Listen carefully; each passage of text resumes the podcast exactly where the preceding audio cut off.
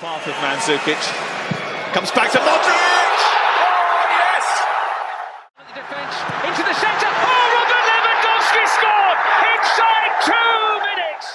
To cross and Ronaldo's met it! What a late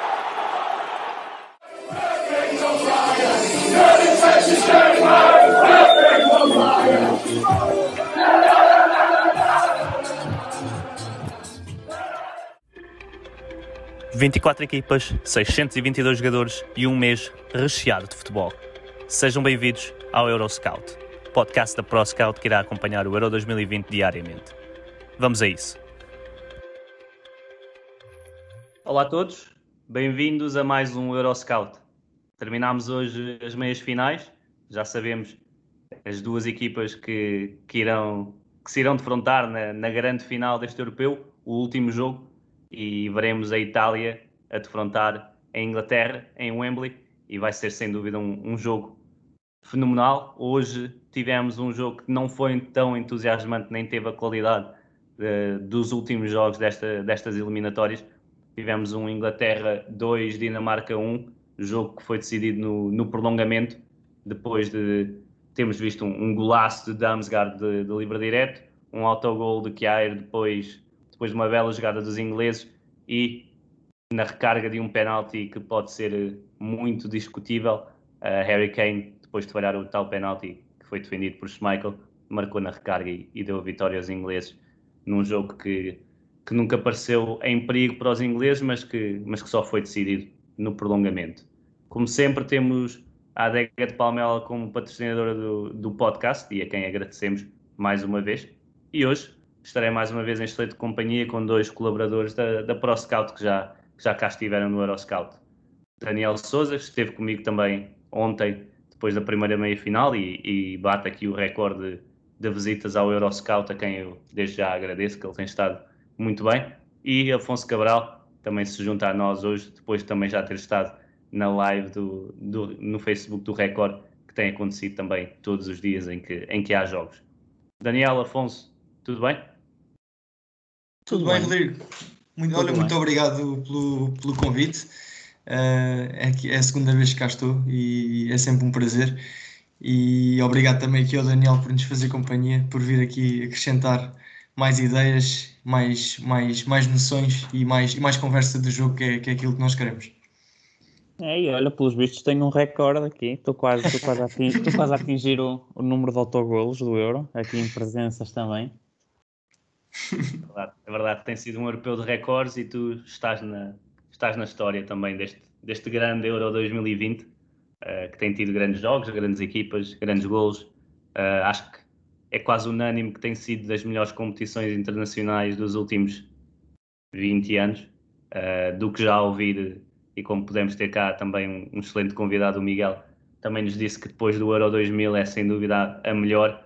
E, e, nos últimos anos temos não temos tido tanta sorte como este ano e tem sido um prazer acompanhar este europeu e também, apesar de não haver tanta qualidade no jogo de hoje, acho que também é, é um jogo que fica para a história pela, pela emoção, por todos os, os contornos deste, deste europeu uh, para o lado inglês e para, o lado dinamarquês e acho que é, é, um, é por aí que vou, que vou começar, porque vou começar com o Afonso. Afonso, Inglaterra a jogar em casa, Dinamarca que vinha num, num estado de espírito muito motivador e que poderia uh, aspirar a que uh, a um choque neste, neste encontro com a Inglaterra.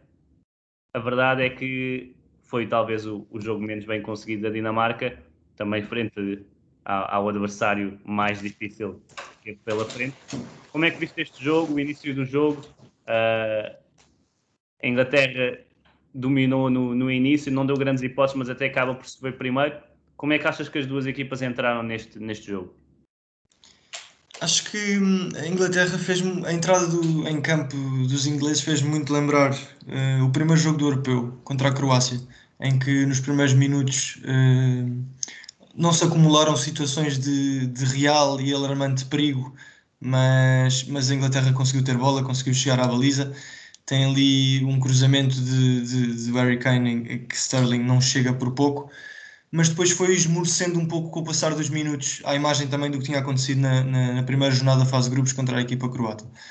Um, a Dinamarca uh, muito organizada, como, como tem sido o seu apanágio durante, durante todo o europeu, com, com o seu sistema base de 3-4-3 a desmontar-se em organização defensiva num, num 5-2-3 uh, em bloco médio-alto, mas, mas num 5-4-1 na maior parte do tempo, com o Bright White e o Damsgaard a uh, juntarem-se à linha dos médios, uh, cada um no seu corredor, e com o Kasper Dolberg como grande referência ofensiva, uh, quase um jogador inutilizado na pressão, tal como quase sempre o avançado é neste sistema de, de 5-4-1.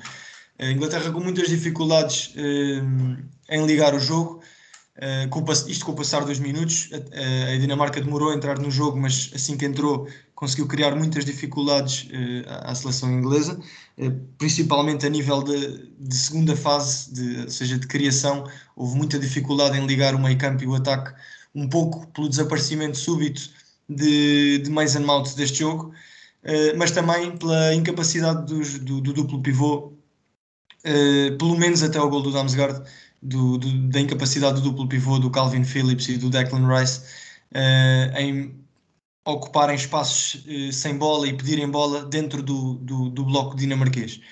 Um, ehm, disseste, Damsgaard marcou um golaço uh, à meia hora do jogo um, ehm, e a partir daí foi quando eu senti realmente a Dinamarca em perigo Uh, claro que estar a vencer uma meia final à meia hora de jogo por um zero é sempre mais confortável do que estar empatado ou estar a perder, mas em, penso que a Dinamarca recu, recu, recuou muito e demasiado cedo, talvez na esperança de tentar levar um zero para intervalo para depois poder ajustar algo uh, taticamente. E a partir daí começámos eh, a ver uma Inglaterra mais dinâmica. Uh, o Harry Kane a querer pegar no, pegar no jogo uh, um pouco para suprir aquilo que foi a, a ausência de, de Mason Mount na, na, fase de criação, uh, acabou por baixar para perto do, dos seus médios e acabou por jogar muito nas costas do Thomas Delaney e do, do dos dois médios dinamarqueses, e, e, conseguiu soltar muito, muitas vezes na velocidade de, de, de Saka e de, e de Sterling, que, que procuravam sempre movimentos de ruptura, bola nas costas de, de defesa e até acaba por ser assim que nasce, nasce o primeiro gol de, uh, inglês, uh, numa jogada quase tirada a papel químico, uh, de um lance que tinha acontecido dois minutos antes, que tinha culminado numa grande defesa do, do, do Schmeichel. Um, isto na primeira parte, em linhas gerais, foi mais ou menos isto que eu vi. na segunda, aconteceu um bocado do contrário do que aconteceu na primeira, para mim. A Dinamarca até acaba por entrar melhor nos primeiros 10 minutos, numa tentativa de voltar uh, à frente do resultado, à frente do jogo. Uh, talvez porque eles próprios já antecipariam aquilo que ia ser o desgaste físico uh, que iam ter com, com, com, o passar dos minutos, algo que nós, enquanto, enquanto espectadores, só nos fomos apercebendo com o passar do tempo e com o acumular das substituições. Uh, mas a verdade é que, apesar desses 10 minutos em que a Dinamarca acaba por entrar bem, uh, foi, foi, foi morrendo fisicamente, uh, não querendo. não querendo também ser demasiado agressivo na expressão, mas a, a equipa foi esmorecendo muito e, e, a Inglaterra acabou por, por, por conseguir superiorizar-se. Grealish depois entra para, para o lugar de Saka numa tentativa de ser mais um homem a conseguir ligar o jogo, mais um homem a conseguir colocar bolas na frente. Eh, mais um homem capaz de, de, lidar bem com a comunicação entre meio campo e, e avançados, coisa que o Bukayo Saka uh, não estava a conseguir fazer, também não era a, a, função que o treinador lhe estava a pedir, procurou, já o disse, muitas bola, muita bola nas costas, Grealish é um jogador de vir mais buscar jogo, de se for preciso um, procurar um, uma combinação, um apoio frontal, uh, algo mais associativo, mais combinativo, Uh, e acho que a Inglaterra melhorou muito com a sua entrada, como tem vindo a acontecer uh, sempre que o extremo do, do Aston Villa uh, entra nos jogos. Um, a partir daí vimos e, e, as cinco substituições da Dinamarca são um exemplo claro da, da, da fadiga acumulada dos jogadores. Um, tive a oportunidade também de o dizer há pouco um, na, na live com, com, o Francisco que os jogadores que entraram não são da qualidade dos que saíram. Temos jogadores como Norgard, Anderson, Jensen e mesmo o Daniel Vaz que não são da qualidade de um Damsgaard, de um Dolberg, de um Christensen e de um Delaney, sendo que o Paulson aqui é o único que entra e, e não perdes qualidade no teu 11. Mas, mas a equipa ressentiu-se disso. O, o, selecionador ainda tentou mudar o 3-4-3 para um 3-5-2, eh, deixando o Paulson e o Braithwaite sozinhos na frente, eh, com, com espaço para, para correr, para progredir mas a fadiga era, era demasiada e a Inglaterra naturalmente acabou por, por chegar ao, ao seu segundo gol. Sim, fizeste um, um belo resumo do, daquilo que, que, foi o jogo. Eu acho que tocaste em, em vários pontos. Um desses foi na, na substitui nas substituições da Dinamarca. Vimos claramente, pelo menos a, a meu ver, a intenção de passar do, do, do 3-4-3 ou do, do 5-2-3 da, da Dinamarca para um 5-3-2 para ter aquela vantagem, ou pelo menos equilibrar o corredor central para, para eliminar ali o jogo que, Harry Kane estava a fazer no meio, no, no meio campo, a, um pouco ao estilo de Dani Olmo ontem, a aparecer nas costas dos dois médios dinamarqueses. Eu acho que essa foi a ideia ao, ao, colocar, ao colocar em campo alguns, alguns desses jogadores que, que vieram do banco, como, como o Norgard principalmente. Uh, depois, e passando aqui para o, para o Daniel, também concordo com, com o que disseste sobre, sobre a equipa inglesa. Daniel, é uma vitória importante, não é uma vitória muito convincente, apesar da, da superioridade inglesa. Southgate parecia-me estar a, à espera de, de, uma Dinamarca muito pressionante e a querer apostar mais na, no espaço nas costas com Sterling e Saka mais, mais verticais do que seria, por exemplo, Sterling e Foden, Sterling e Sancho, o próprio Grealish. Uh, este meio campo inglês também continua sem convencer com bola, apesar de estarem a fazer uma boa campanha defensivamente. O que é que te parece que, que podemos ver desta Inglaterra na, na final e o que é que não correu tão bem hoje que tem que ser melhorado para defrontar a, Itália, que para mim é a melhor equipa e tem sido a melhor equipa do europeu? É assim, eu, eu acho que o, que o Afonso já tocou, já tocou em pontos muito importantes. Um, há essa incapacidade do duplo pivô uh, da Inglaterra em ter bola e, e as dificuldades de, de, Calvin Phillips e de Declan Rice com bola notam-se, notam-se muito. Um, hoje, nos, nos, primeiros minutos, uh, foram várias as bolas que, que ambos perderam uh, por, por não serem tão dotados para a construção e, um, e a Dinamarca eu acho que, que acaba por entrar bem no jogo e, e a recuperar várias bolas nessa zona eu acho que Southgate falta a Southgate aquilo que, uh, porque tanto elogiamos Caspar Ilman neste, neste europeu, que é o, o, perceber o que a equipa precisa, ajustar e, e automaticamente a equipa crescer no jogo. Uh, Southgate, até, até ver, ainda não ajustou nada. Um, já tivemos jogos diferentes, a pedir coisas diferentes desta Inglaterra mas uh, o duplo pivô manteve-se sempre uh, e acho que perante uma Itália, uh, se calhar eu deixaria cair esse duplo pivô. Eu acho que um, acho que poderá não fazer grande sentido. e sobretudo quando o Mason Mount também não consegue estar tanto em jogo, o meio campo sofre e para bem da Inglaterra uh, Harry Kane conseguiu de certa forma disfarçar um bocadinho esse, esses problemas uh, a recuar no terreno e a jogar muito bem nas costas de, de Delaney e de, e de Oiberg. Mas uh, a ideia que fica é que se calhar a Dinamarca com outra disponibilidade física que hoje não teve podia ter feito outro tipo de, de estragos. Eu acho que a Dinamarca entra bem depois de marcar o primeiro golo uh, curiosamente acho que é o, o, momento em que começa a ter mais dificuldades. Uh, falaste bem dos ajustes de Caspar e Ullman, tentar ali proteger aquele espaço entre linhas onde quem estava a fazer estragos, uh, mas efetivamente eu acho que faltaram pernas aos jogadores dinamarqueses, porque, como falaste, Casper Ullman voltou a estar bem na leitura do jogo, voltou a perceber o que é que a equipa precisava e tentou corrigir. Mas uh, hoje tivemos o, uma Dinamarca mais longe daquilo que, que mostrou já neste europeu, uh, sobretudo em termos, em termos físicos, ser uma equipa muito menos disponível um, e, e, acabou por, por pagar caro uh, por isso. a Inglaterra foi, foi aproveitando bem e, e, e, acho que, de um modo geral, acaba por, por vencer com, com justiça.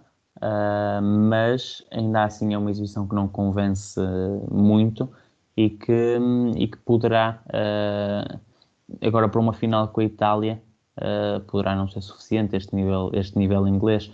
Acho que, acho que vai muito por aí, vai muito por, este, por esta. A Dinamarca é uma seleção que, que joga assim uh, num caos, e um caos no sentido de uma equipa que ataca com muita gente, que, que, que se expõe muito, que dá espaços hoje a gênese estava lá, a gênese da ideia estava lá, mas hum, fisicamente não houve disponibilidade para conseguir hum, executar esse plano na, a 100%, na, na perfeição. Acho que, e... Achas que estavam também, porque a Inglaterra, apesar de ser uma equipa que, que é favorita, a sua maior força era, era a transição. ataque, exatamente. Sim, Acho sim, exatamente. com isso, uma abordagem assim mais mais cautelosa por parte da Dinamarca, que mesmo assim a espaços teve, teve os seus lances perigosos e as investidas de Damsgaard, uhum. principalmente, que hoje fez, fez a diferença na primeira parte. Sim, é, a Dinamarca é muito isso. É uma equipa que não tem, não tem medo de se expor, ataca e ataca muito, ataca bem. E normalmente, por norma, os jogos eh, da Dinamarca têm sempre muito espaço para ambas as equipas. Eh, eu, eu, eu ontem falava com, com o Francisco um, no, no direto da, da ProScout e da, na página do Record, de que seria muito importante a Dinamarca sobreviver uh, aos primeiros 20, 25 minutos sem sofrer golos, porque é, é como diz, a Inglaterra é uma seleção que se sente confortável na transição e que se marca cedo, como aconteceu, por exemplo, com a Ucrânia, um, torna-se muito complicado depois um, contrariar uh, a seleção inglesa e, e, voltar a pegar no jogo, uh, porque depois é uma seleção que também se consegue defender bem. E, um, e, isso contra a Ucrânia foi notório. Marcou cedo, defendeu-se bem e depois lança duas ou três transições rápidas e marca um, dois golos um, em, pouco, em pouco espaço de tempo. Hoje, efetivamente, a Dinamarca conseguiu sobreviver a esse período. Eu acho que era importante entrar bem e entrar um, a conseguir controlar essa, essas investidas inglesas. Conseguiu, marcou inclusive a primeira, mas acho que depois o que faltou foi mesmo uh, a frescura física para dar continuidade. Um, porque em termos táticos, uh, Casper Ullmann percebeu o que tinha a corrigir, percebeu que, que havia esse espaço nas costas de Lane e de Oiberg, mas um, acabou por, por, não ser, acabou por não dar para, para a Dinamarca. Uh, acho que, no entanto, sai deste europeu um, com uma excelente prestação. Acho que um, uma presença nas meias finais não, não estaria nos pensamentos de, de, muita gente, ainda mais depois do que sucedeu com Christian Eriksen. Acho que, acho que nesse momento ninguém poderia sequer imaginar que a Dinamarca estaria aqui hoje uh, a bater-se para um lugar na final. E, uh, e agora estamos aqui a falar disto, e a sensação que ficamos deste jogo é que se a Dinamarca, e pronto, é, lá está, é a velha história do e se, e se, e se, mas é a ideia que fica, se a Dinamarca estivesse fisicamente a 100%, que não pareceu estar, uh, podia perfeitamente ter discutido o jogo de outra forma com a Inglaterra. Oh Daniel, desculpa, desculpa só, queria pegar aqui numa coisa que disseste há pouco. Um, força, força. Falaste na, na, na, capacidade de leitura de, de, e interpretação do jogo do Yulman uh, e eu queria também corroborar um pouco essas tuas palavras e deixar aqui uma palavra de apreço ao selecionador dinamarquês, que não foi só a, a questão do a questão do, do, do, reforçar, do reforço do meio campo quando percebeu qual era o espaço que estava a ser aproveitado pelos ingleses, mas também mais à frente uh, e já também em desespero de causa ele tinha de fazer alguma coisa, acaba por desfazer a linha de 5 e montar um sistema mais tradicional num 4-3-3 com a entrada do Jonas Wind uh, para a frente e a saída do, do Vestergaard. Portanto, em relação ao selecionador dinamarquês, acho que nada se pode apontar, tentou tudo durante os jogos Sim, teve sempre chamadas brilhantes, uh, quer a nível de substituições, quer a nível de ajustes posicionais, por isso acho que nada, nada se lhe pode apontar neste, neste, neste campeonato da Europa. Sem dúvida. Para mim, para mim Casper Ullmann é o melhor selecionador deste europeu. Um, não tem a matéria-prima uh, que Mancini tem, não tem a matéria-prima que Southgate tem, mas é aquele selecionador que de todos, foi o que demonstrou ter mais capacidade de leitura de jogo e de, de, de inventar planos B e planos C quando o plano A que vem preparado não resulta. E eu, por isso, acho que, para mim, Caspar Ullmann sai deste europeu claramente como o melhor selecionador. Sim, eu também, também ponho lá em cima.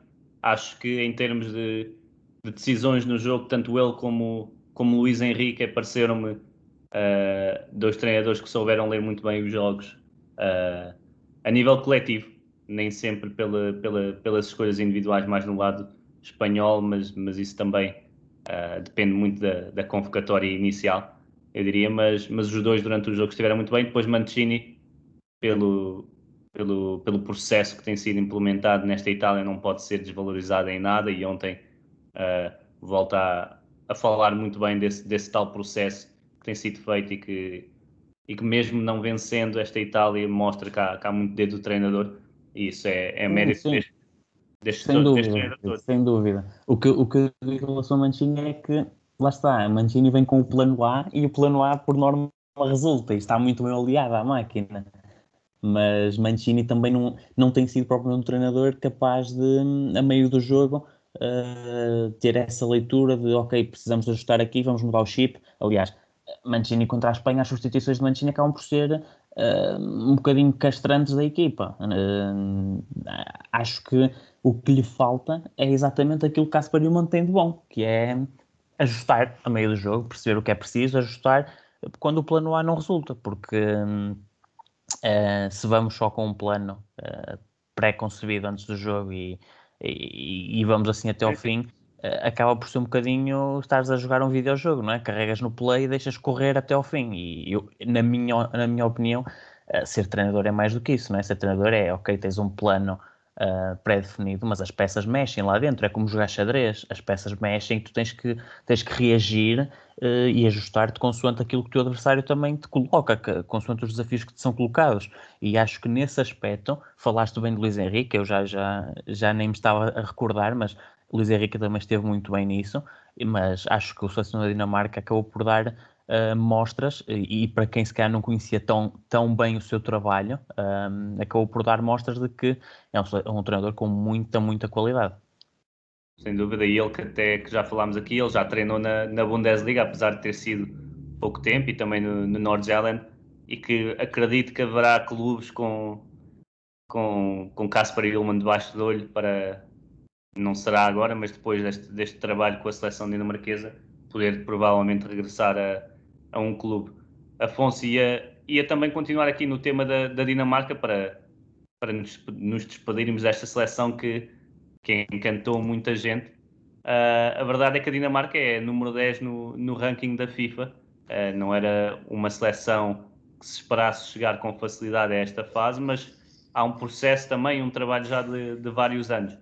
Uh, qual, é o, qual é o resumo, e apesar de já termos tocado em alguns pontos, qual é o ponto de situação que fazes desta, sele, desta seleção, não só pelo que fez neste, neste europeu, mas também daqui para a frente, sendo a Dinamarca um, um país onde o futebol se tem desenvolvido uh, ao longo dos anos, onde há um processo mesmo na federação de implementação de, de um perfil de, de jogo e com, com a inclusão de, de, de muitos, de muitos uh, membros de equipas técnicas que, que vêm das melhores escolas da, da Europa, como, como o Barcelona, por exemplo. Uh, como é que fazes? Qual é o teu ponto de situação desta seleção dinamarquesa? Fiquei, fiquei relativamente surpreso um, ehm, com a chegada às meias finais, mas isso porque não, não desprimorando aquilo que é a qualidade da, da, da Dinamarca, mas porque houve seleções realmente muito fortes uh, a ficarem pelo caminho. Uh, começo pela, pela França, Alemanha, podemos incluir até Portugal num, num, num lote de equipas que, que, que, de forma mais expectável estariam nesta fase da competição, em detrimento de uma seleção como a Dinamarca. Mas pronto, isso também são vicissitudes do sorteio e, e, e, os dinamarqueses foram, foram deixando pelo caminho as seleções que lhes apareceram, não, sem olhar a, a, a dimensões. Eh, de qualquer forma, quando te digo que fiquei surpreso Ficaria surpreso se me dissessem antes do torneio que isto ia acontecer. Uh, ficaria de igual forma surpreso se me dissesses, eh, mesmo depois das duas derrotas com a Finlândia e com a Bélgica, que a Dinamarca ia cair nos grupos. Porque contra a Finlândia, a, a equipa perde por um zero num jogo em que o Radek defendeu tudo, o guarda-redes finlandês defendeu tudo, inclusivamente uma grande penalidade, uh, e salvo erro, na única, se não foi a única, numa das duas únicas situações da Finlândia de fazer gol, acaba por marcar. Contra a Bélgica, a equipa foi levada de vencida por, por De Bruyne, ponto final. Estava muito bem até o intervalo a ganhar, a controlar o jogo. A entrada de De Bruyne uh, mandou-os ao tapete, uh, passa a metáfora. Uh, mas, mas mostraram que era uma equipa capaz de mais e, e, e, o jogo contra a Rússia vai provar isso mesmo. Foi, foi uma vitória completamente categórica, uh, um 4-1 que não deixou margem para dúvidas, uh, fez com que a equipa passasse, passasse em terceiro. Depois, uh, se dúvidas ainda restassem sobre o que podia ser a qualidade desta equipa, penso que o jogo com o País de Gales dissipou-as todas, duas equipas à partida. Não digo em igualdade, a partilharem favoritismo, mas mas penso que pouca gente esperaria um resultado tão, tão desnivelado. Uh, mas a verdade é que nesse jogo penso que a Dinamarca apresentou-se uh, ao mundo, apresentou-se ao, espectador comum uh, e mostrou que, que, que, não queria parar tão cedo. tem, jogadores, tem jogadores muito interessantes, esta equipa.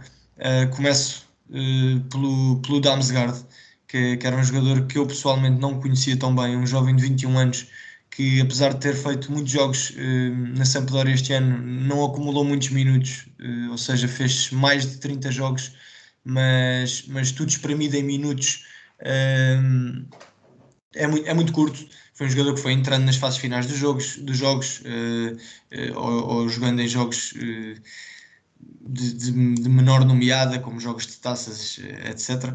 Sendo que no caso da Sampdoria não é um clube que vai tão longe na taça, o espaço para estes jogadores entrarem no 11 acaba por, por ser reduzido. Mas destacar o, o Damsgaard, um, o meio campo eh, era provavelmente uh, os jogadores que eu, que, eu, que eu mais conhecia, o meio campo e a defesa, o Oiberg, o Delaney, o Westergaard, o Kjaer e o Christensen, bem como o Casper Schmeichel, todos jogadores uh, de qualidade, todos jogadores de qualidade com, com características totalmente diferentes. Fiquei muito surpreendido e muito agradado com, com, com a prestação do Kjaer, uh, dentro e fora das quatro linhas, um, um, verdadeiro capitão e acho que não merecia, uh, não merecia este autogol. Foi, foi, foi, foi um, uma manobra um pouco, um pouco ingrata do destino dar um autogol a Kjaer depois de tudo que, tudo que ele mostrou ser neste, neste europeu, não só como jogador, mas como, como pessoa, sobretudo. Um, falo do caso de, de Eriksen, obviamente. E, e, depois outro jogador que me surpreendeu muito, o, o Mel, o jogador da Atalanta, uh, ala esquerda, jogar com o pé direito. Uh, parece que foi uma, uma espécie de uma trend neste europeu. Uh, foi o, Mel e o, e o, e o Spinazzola. Uh, dois jogadores muito interessantes a, darem, a provarem que não é preciso o jogador orientar sempre a bola para fora para conseguir dar profundidade à equipa, para conseguir aparecer em zonas de finalização, para conseguir criar situações para os colegas, fazer assistências mas, mas tem uma equipa muito, muito consistente. Falámos há pouco também da, daquilo, que são, daquilo que é a diferença de, de qualidade individual do 11 e do, e do, e do banco. Como, como é mais que natural, o, o banco não consegue acompanhar uh, a qualidade de, de, do 11. Temos, temos aqui jogadores de Tottenham, temos aqui o, o Delaney, jogador de Borussia Dortmund, jogador de Atalanta, o Mel e o, ainda o Bright White uh, jogador do Barcelona, ou Christensen, Chelsea, Milan, etc. O que há. Uh, por isso, depois vamos ao banco e vemos que a coisa é, é mais curta. Há um processo muito bem trabalhado, vê-se que o selecionador, o Yulman, conhece muito bem os seus jogadores, sabe o que é que lhes pode pedir, o que é que não lhes pode pedir, eh, que tipo de funções é que, que tipo de funções é que a equipa consegue desempenhar em função daquilo que o adversário também está a fazer em campo. Portanto, é, há todo um, há todo, parece haver todo um conhecimento profundo da parte da equipa técnica para os jogadores e, e também alguma, alguma confiança, porque o conhecimento de uma equipa técnica para, para, para jogadores, se não coexistir com, uma, com um certo grau de confiança, uh, não, não serve de grande coisa. Mas perspectivo, perspectivo vamos, ver, vamos ver no futuro o que é que esta seleção é capaz de fazer. Uh, recordo que já falei do Damsgaard, mas o próprio Dolberg ainda é um jogador relativamente novo, uh, o Christensen também, são jogadores que ainda têm alguns anos à frente. Por isso, vamos ter de esperar para ver. Não gosto muito de, de, de fazer estas, estas, estes futurismos, até porque normalmente erro sempre. Tenho comentado isso com o Francisco na live. Uh, sempre que prevejo uma coisa, normalmente acontece o contrário. E, e, para da, e para bem desta seleção dinamarquesa, não vou prever-lhes um futuro espetacular, porque, porque eu acho que isso seria meio caminho andado por eles não o terem. Uh, e no fundo é, é, isso, é, isso, é isso que eu desejo, porque foi uma seleção que me deu realmente muito gosto de ver jogar.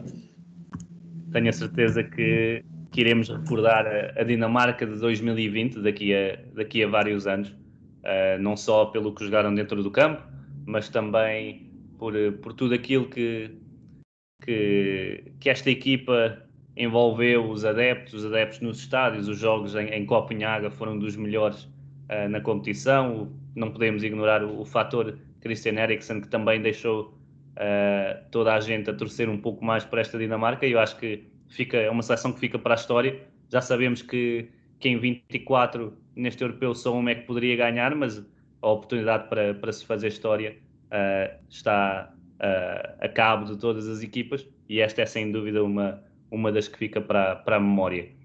Para terminar aqui com, com a Inglaterra, Daniel, Southgate continua a ser algo uh, questionado. Eu acho que os, os, adeptos ingleses só querem é, é ganhar e, e, do lado deles até vejo vários elogios, mas Southgate continua a ser questionado. Uh, ainda vemos muita gente a criticar um jogador como, como Sterling, que, é, que tem sido o mais decisivo nesta seleção inglesa durante todo o europeu, uh, por muito ou pouco que, que, se goste do estilo. Uma equipa que, que tem Pickford na baliza, mas que ainda só sofreu um gol e de livre direto uh, em, em não sei quantos jogos neste, neste, neste europeu. São favoritos, são, são candidatos, vão disputar a final. Uh, como é que vês esta equipa que, que, quer tanto ganhar em casa, quer tanto ganhar o seu primeiro europeu e a sua primeira conquista a nível internacional desde 66, também em casa? Olha, uh, fossem todos os problemas da Inglaterra o Sterling. Uh, se assim fosse, uh, que bem estava a Inglaterra. No, se Sterling fosse um problema.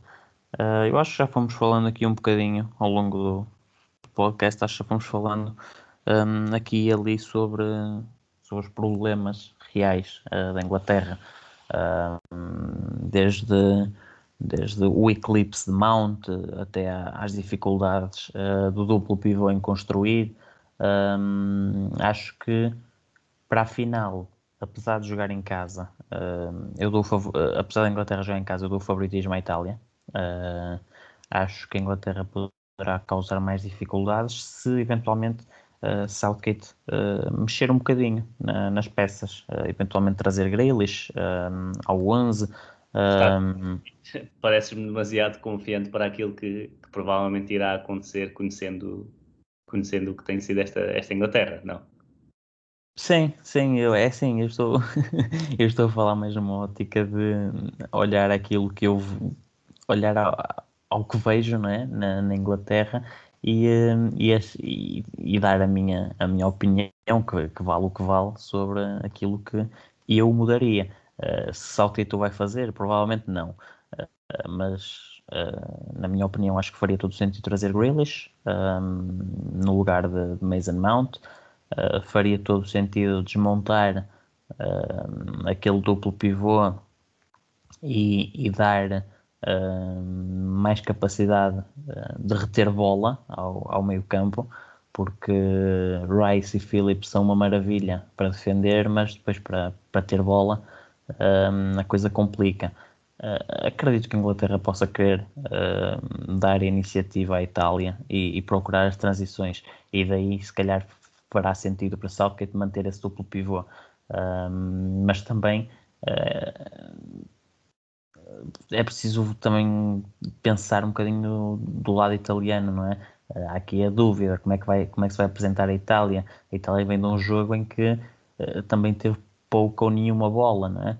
Um, vamos, uh, gera aqui esta dúvida se a Itália vai querer assumir o jogo ou se, se vai querer um, também adotar uma postura de, de dar a iniciativa e, e, depois corremos o risco de ter duas equipas um, a fazer o mesmo, não é? A, a, naquela, naquela ótica do joga tu, joga tu, e, e outra equipa diz não, não, joga, joga tu, um, e ficamos ali com duas equipas à procura da transição e, e nenhuma a querer assumir. mas ainda assim, acho que as despesas do jogo, se partirem de alguém, vão partir da Itália porque acho que a Inglaterra uh, vai procurar uh, defender bem e sair rápido no, nas transições. Joga em casa, o Wembley vai estar uh, cheio e, e, acho que acho que isso dá alguma vantagem à seleção inglesa, mas colocando também isso um bocadinho de lado e olhando só o futebol jogado, Uh, eu, eu, seria louco se não, se não desse um ligeiro favoritismo à Itália, não é? Um, acho que, acima de tudo, não estou à espera uh, de uma grande final, não estou à espera de um, de um jogo uh, ao nível do, do Itália-Espanha, uh, mas há condições para, para, ainda assim ser um bom jogo. acredito que, que, possa ser decidido nos detalhes e, e aí eu dou, dou o ligeiro favoritismo à, à equipa italiana porque me parece um, uma equipa melhor trabalhada e uma equipa mais uh, crescida do que, do que a Inglaterra. E muito bem, também por acaso não, não sei como colocaria a questão do, do favoritismo, tendo em conta que a Inglaterra joga em casa e que, que há uma mística diferente e uma, e uma motivação se calhar diferente do lado inglês e, e muito, muito esperada já, já há muito tempo, mas é, é sem dúvida um, um jogo que vai ser muito equilibrado. Uh, amanhã estarei a, a gravar a antevisão dessa final e com, com um treinador uh, de, dos campeonatos profissionais de, de Portugal que, que, já, já deixa aqui a, a, promoção para, para estarem atentos. Uh, e a verdade é que acabamos assim esta, esta análise a este jogo que, que foi decidido no prolongamento. A Inglaterra, no prolongamento, desde, desde o golo, a Dinamarca não, não tinha forças, como vocês já, já referiram, para, para mais. As substituições a tentar aguentar um, um igual acabam por depois retirar uh, algum ímpeto ofensivo uh, que seria necessário na, na, fase final do jogo. E, e a Inglaterra sentiu-se muito confortável. Eu diria que nos últimos 7, 8 minutos tiveram a posse de bola durante 6 minutos e meio e que até, até ao leste ouviram em, em, Inglaterra. Hoje que foi um dia, um dia estranho para, para adeptos ingleses, ouviram só leste, eles que não, não, não costumam gostar muito dessas, dessas provocações uh, houve perda de tempo, houve, houve mergulhos de, de Sterling, hoje foi, foi um Bolas dia... a desaparecerem no prolongamento. Exatamente, bolas a desaparecerem. Foi estranho, foi.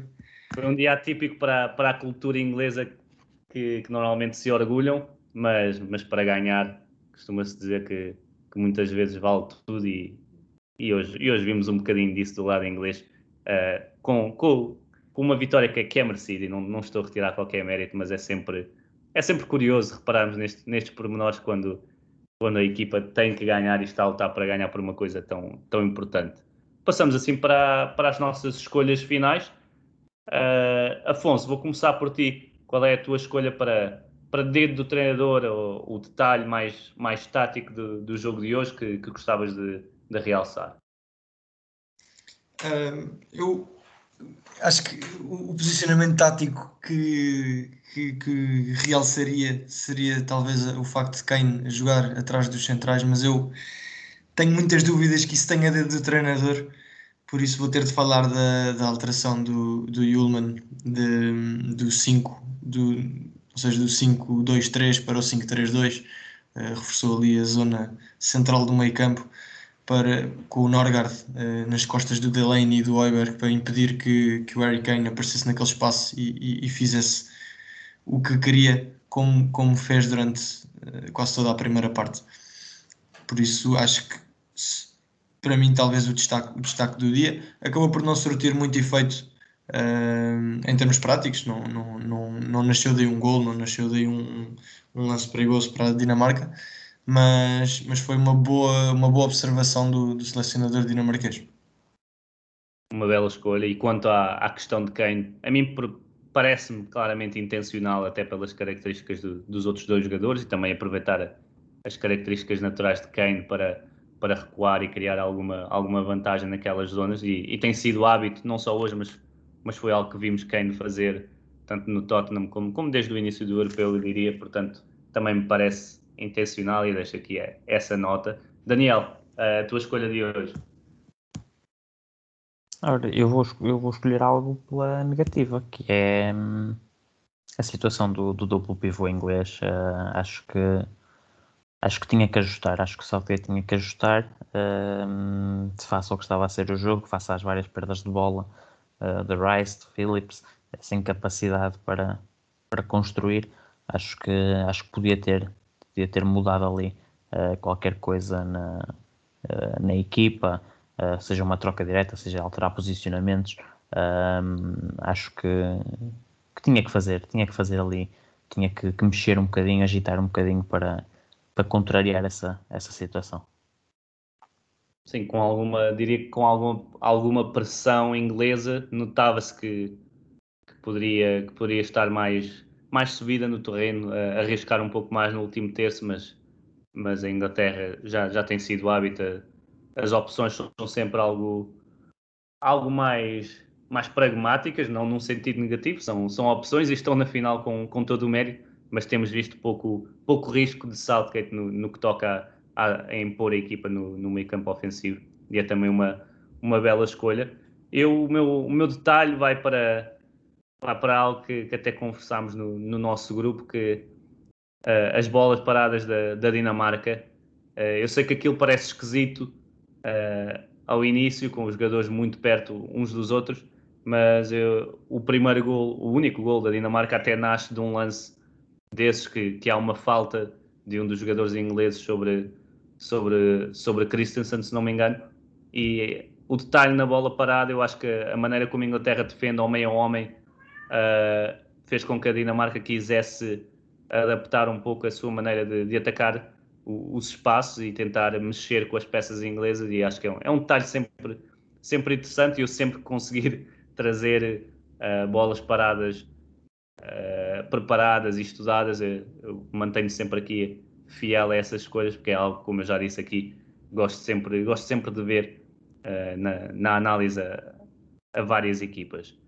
Agora passamos para, para o jogador do dia. Afonso, quem é o teu jogador do dia? Disseste que seria algo previsível as escolhas hoje. Com quem é que. Sim, é acho, que... que vamos, acho que vamos bater aqui nos, no, pelo menos nos dois jogadores, um de cada equipa, que, que, todos estamos a pensar. Não vou dizer para, para não fazer spoiler, mas o jogador do dia para mim é o, o é o Casper Schmeichel. Fez tudo para tentar uh, adiar a vantagem inglesa, tudo, tudo, até defendeu o penalti. Uh, infelizmente não conseguiu reagir a tempo da recarga, uh, bem como a sua equipa não conseguiu fazer. Mas tem, tem duas defesas, aliás, tem várias defesas de grande nível, duas delas são, são monstruosas. a primeira, na primeira parte do remate do Kane, com uma grande defesa a, fazer uma mancha, a encher a baliza por completo, que até um, essa imagem até depois deu uh, tema de comparação com uma defesa uh, do seu pai uh, há alguns anos.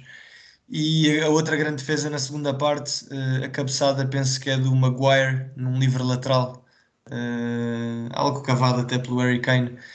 O Maguire acaba por conseguir um, um excelente cabeceamento e, e, numa estirada incrível, o Schmeichel vai buscar a bola ao canto inferior direito teve, teve realmente num, num, num nível inacreditável e, e em comparação com também com o outro guarda-redes em campo, com o Pickford, uh, que se mostrou bastante nervoso uh, na saída de bola. Uh, Schmeichel também conseguiu dar isso à equipa, tem uma tranquilidade enorme com os pés uh, e isso deixa qualquer defesa logo à partida muito mais calma e muito mais tranquila em, em passar-lhe a bola caso seja necessário na, na primeira fase de construção.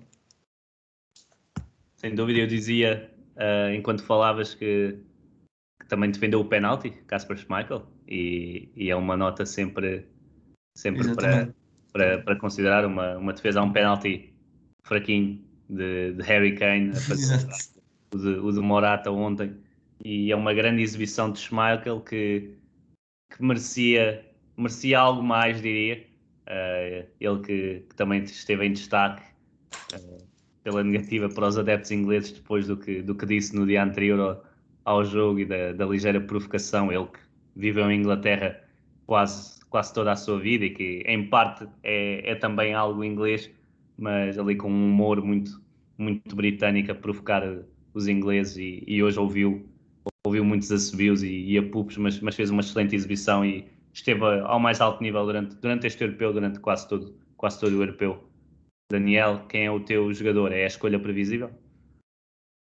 Não, eu tenho aqui um truque na manga, tenho aqui um trunfo para jogar eu vou para, vou para um jogador que, que, a meu ver, fez um europeu de grande, grande nível, um, se calhar do, dos melhores da sua posição um, e que hoje também esteve muito bem, um, muitas vezes a subir no terreno também para encostar em Harry Kane e a jogar muito bem na antecipação e, e a tentar também um, contrariar esse, esse, jogo entre linhas de Kane, a dar essa ajuda, vou para Yannick Westergaard. Faz uma exibição fantástica, uma, uma grande escolha de um central que conhece bem o futebol inglês e, e os estádios ingleses e que não, não se deixou uh, por nada intimidar pela, pela ocasião, pelo ambiente, esteve mesmo muito, muito bem. Uh, houve o primeiro gol inglês, ele, ele não está diretamente relacionado porque acho que foram, foram falhas coletivas da Dinamarca e não, e não tanto individuais, nem, nem de Kjaer diria, mesmo marcando o, o autogol. E, e Vestergaard faz, uma, faz uma, uma exibição mesmo muito, muito competente. A minha escolha, eu não iria para este jogador, mas acho que vou, vou ter que ir com, com destaque especial para, para Sterling e para Maguire. Claro que, claro que Harry Kane tem que, ser, tem que ser a minha escolha e vai ser a escolha óbvia, porque, como tenho também falado várias vezes aqui, ele no início da, do europeu não, não estava a marcar gols e até estava a ser algo criticado, mas a verdade é que as exibições que, que tem feito agora, uh, tirando os gols, são exatamente iguais àquilo que, que tinha sido Harry Kane no início do, do europeu. A seleção inglesa nem me parece que seja uh, adequada ao seu estilo de jogo, mas a verdade é que ele, com a sua inteligência, com, com os seus movimentos muito fortes, com a sua capacidade de, de finalização, tem também tem, tem, se destacado e o avançado do Tottenham, por enquanto, uh, tem, estado, tem estado a bom nível nestas eliminatórias e tem sido decisivo uh, para a Inglaterra chegar à final e muitas das esperanças inglesas para, para esta final estarão depositadas em Harry Kane e em tudo aquilo que, que pode dar à equipa num duelo que vai ser muito interessante contra, contra Kellyan e Bonucci. A última escolha, como sempre, vai ser o momento do dia. E Afonso, qual foi o teu momento do dia? Selecionei aqui o, o livro do Damsgaard por uh, duas razões. Primeiro, por ter sido o, o, primeiro gol de livre direto do europeu. Uh, foi preciso esperarmos até à meia final para vermos um gol de livre direto mas se calhar ainda bem que o fizemos, porque é um, é um, é um golaço, é um, é um, é um pontapé fulminante de Zamsgaard. Um, e em segundo lugar, uh, para destacar também um pouco, uh, visto que não podíamos destacar todos nos individuais, senão não, não saímos daqui, uh, para destacar um pouco o europeu do, do Damsgaard, um, um, perfeito desconhecido para a maior parte de, dos adeptos, Uh, mostrou muita irreverência, muita capacidade de, de, de assumir o jogo de, em drible, em, em, condução, em remate, uh, sem medo de, ir para cima dos adversários.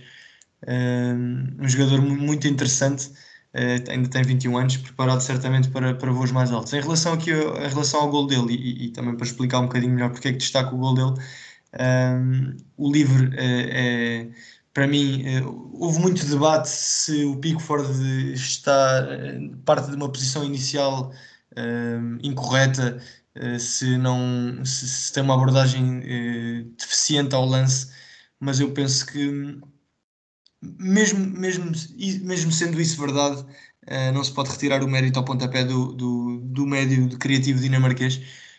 acaba por marcar um golaço de, de levantar qualquer estádio a bola entra na baliza com, com uma violência uh, tremenda e, e, e, é muito por isto que nós, que nós, nós gostamos de futebol e que vemos futebol, para ver golos destes, momentos destes uh, nos, nos, grandes palcos e, no, e, nos grandes jogos e nas grandes decisões uh, europeias e, não só mundiais também. É um, é um golo inacreditável e, e, não podia sair daqui sem, sem destacar o golo e Damsgaard. sem dúvida. Acho que nem, acho que nem precisavas de, de qualquer justificação para, para quem viu o jogo. O gol de Amsgaard é, é um dos, ou um momento do dia em termos, em termos desportivos, ou eu diria ter, dentro do campo. Acho sim, que sim. É, é o momento. O gesto técnico é impressionante e é muito difícil a maneira como, como, ele, como ele acerta na bola e como faz com que, com que a bola uh, suba e deixa tão, tão rapidamente. Uh, Daniel, qual foi o teu, teu momento do dia? Eh, eu vou para, vou para o primeiro gol em inglês, uh, por, uh, pelo, pelo, simples facto que é, é fantástico, é fantástico. A jogada, a jogada da Inglaterra é fantástica e tu dizias que um, ehm, de grosso modo não, não se pode culpar Kjaer, o Westergaard ou, ou a linha defensiva dinamarquesa e, e não, não se pode de facto porque uh, a forma como Harry Kane numa fração de segundo roda e faz logo o passe, ele decide uh, num segundo, uh, não, dá, não dá qualquer hipótese uh, a, a, qualquer defesa.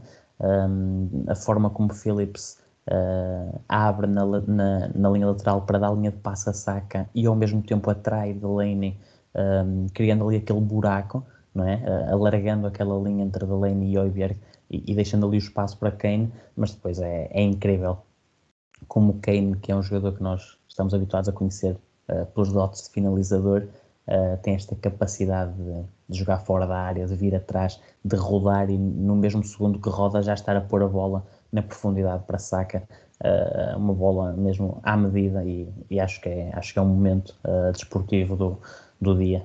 para mim é, é, esta capacidade de Kane, este, aquele passe é, é fantástico. Sim, é, Harry Kane é muito mais do que, do que um mero finalizador é um, é um jogador incrível e este, este gol inglês é, é a prova disso.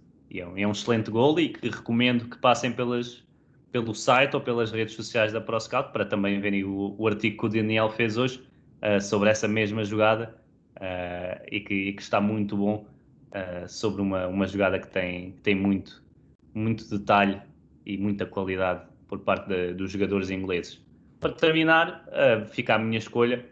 Acho que não poderia ficar indiferente a, aos festejos dos jogadores ingleses e até dos dinamarqueses, não seriam festejos, mas agradecimento com os adeptos.